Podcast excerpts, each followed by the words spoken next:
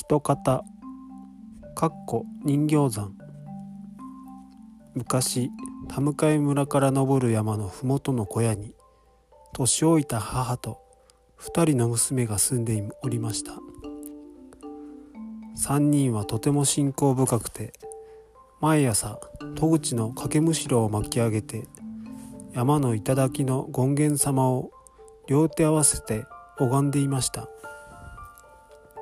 この山の頂には太長大使が建てた白山権現堂がありました。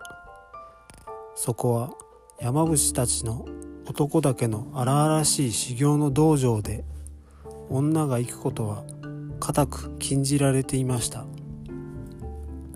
ある時母は重い病になりました。二人の娘は一生懸命看病しましたが病は重くなるばかりです。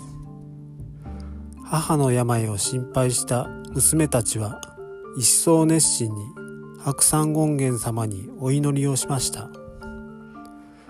二人の熱心な願いが通じたのかある夜のことです。権現様が夢枕に現れてこれこれ娘たちよ病に効く湯がある谷川を探すがよいとお告げをされました。夜明けを待って二人の娘は谷川を遡り夢のお告げの湯を探しに出かけとうとう探し当てることができました。喜んだ二人はカールガールに母を背負って岩を伝い背を越えて毎日毎日その湯へ通い続けました。不思議にもあれほど重かった病が目に見えてよくなりやがて母はすっかり元気を取り戻しました。権現様への信仰はますます深くなかばかりでした。冬の近づきを感じさせるある朝のことでした。空が透き通って眩しく光り輝いていました。あれ権現様あんなに近くにと娘たちは口々に叫びました。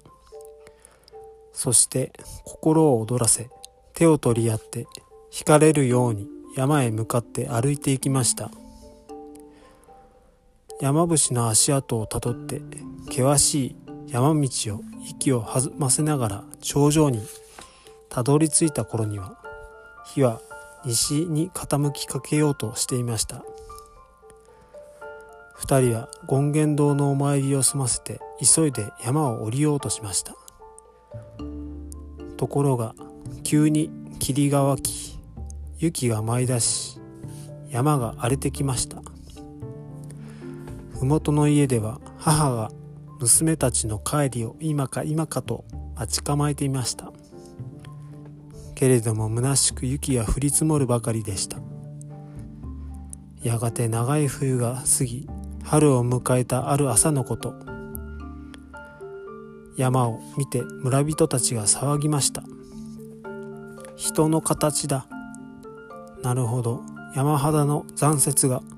手をつないだ二人の娘に見えました。